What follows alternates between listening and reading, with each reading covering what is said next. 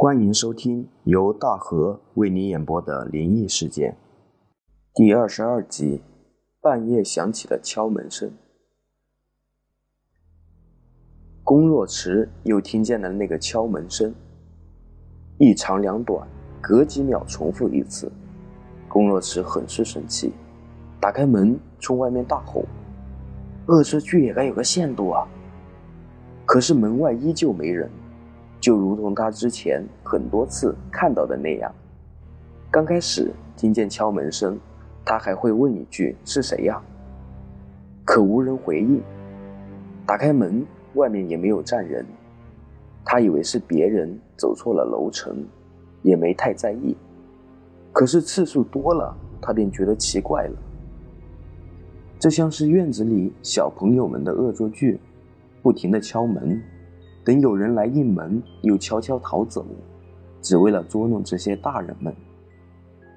这样的恶作剧持续了近一个月。龚若池到物业投诉，物业却摊摊手，说没办法，小孩子爱玩，谁管得住呢？龚若池决定抓住这些小混蛋们。他平时一个人住，合租的女孩子因为家里有事情，暂时回去了。但房子没退，说处理完事情还要回来住的。原本两个人的房子，现在变成了他一个人，自然很是逍遥。可就是有时候晚上会有些害怕，尤其是那敲门声总是突然在午夜响起，会吓龚若池一跳。所以龚若池给男友白峰打电话，让他过来陪自己一起住。白峰听说龚若池要抓这些小孩笑了。有什么用？不过是骂他们一顿。这些熊孩子谁听你的？那也要给他们点颜色瞧瞧，不然总骚扰我算什么事儿啊？这天晚上，龚若池什么也没干，就坐在沙发上等敲门声响起。临近午夜，那声音准时到来，一长两短，很有节奏。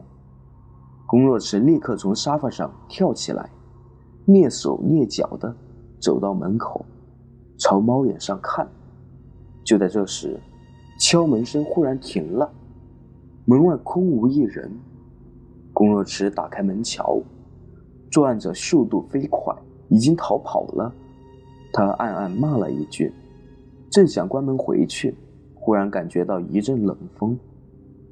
楼道里起风倒是很正常，因为每层楼上都有一扇窗户常年开着，时常有风吹进来。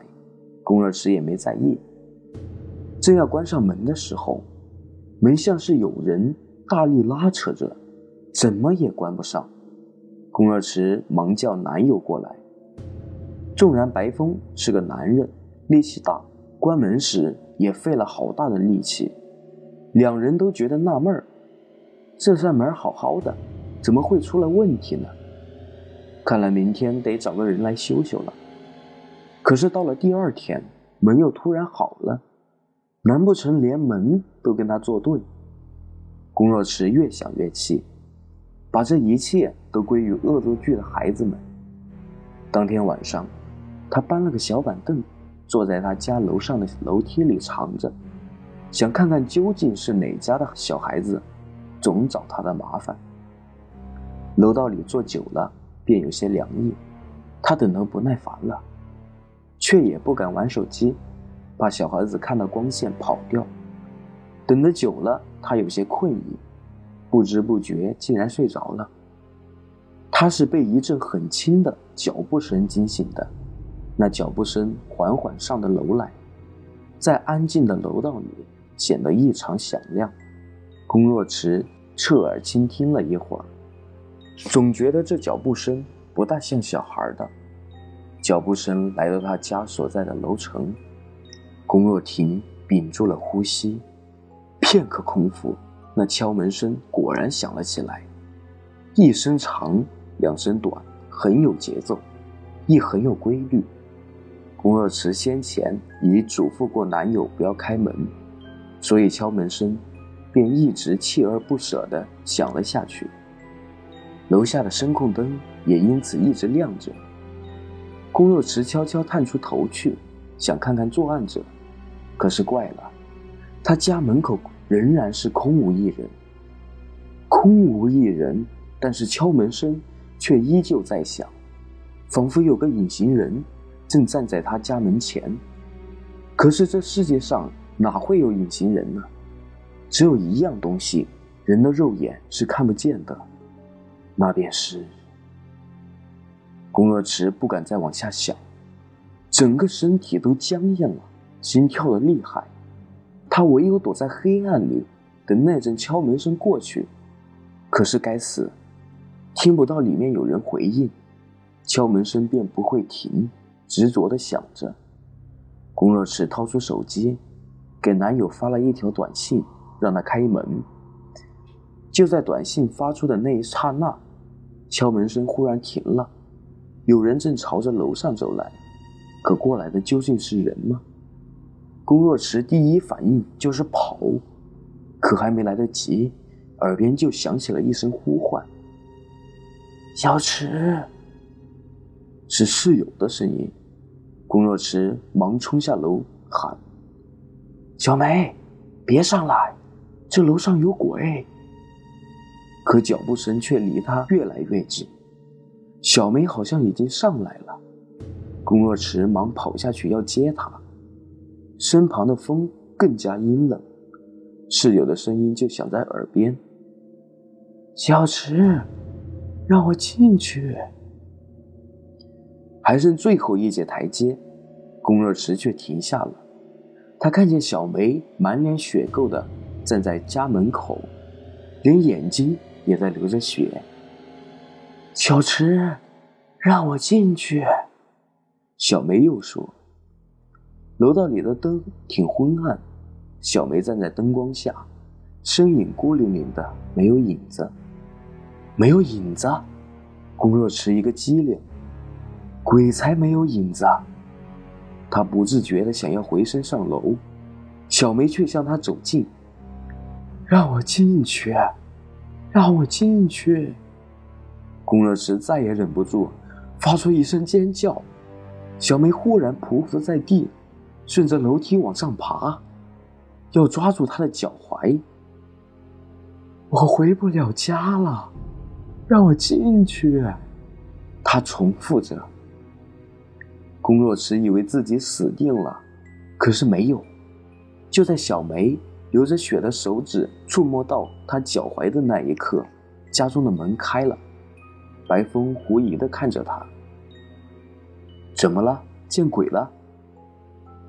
他看到吓得脸色苍白的龚若池，突然意识到不对，上楼来牵住了他的手。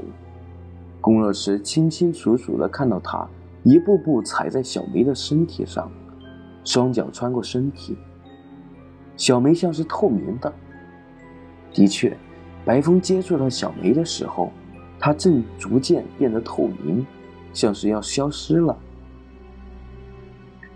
求你，让我回家。小梅流出了血泪，龚若池也不知为何，脱口而出：“小梅，进来吧。”小梅满足的一笑，一点一点爬向家去。就在将要进入家门的那一刻，他的身体。支离破碎，龚若池看到他的嘴角露出一丝满足的微笑。小池，再见了。这晚之后，敲门声再也没有响起过。不久前，报纸上曾登载过一条消息。本报记者讯：某某市夜间发生碎尸案。一年轻女子的尸体在某某街垃圾箱内被清洁工发现，轻装惨不忍睹，现场并未发现表明女子身份的物品。目前警方已介入调查，本报记者将继续跟踪报道。年轻女子深夜返家，却不幸遭到变态杀人碎尸。女子死后不知，只记得要回家，奈何人鬼殊途。女子未经室友邀请进不得家门，所以日日敲门徘徊，只盼室友说一声“请进”，邀她回家。本章故事播讲完毕，谢谢大家的收听。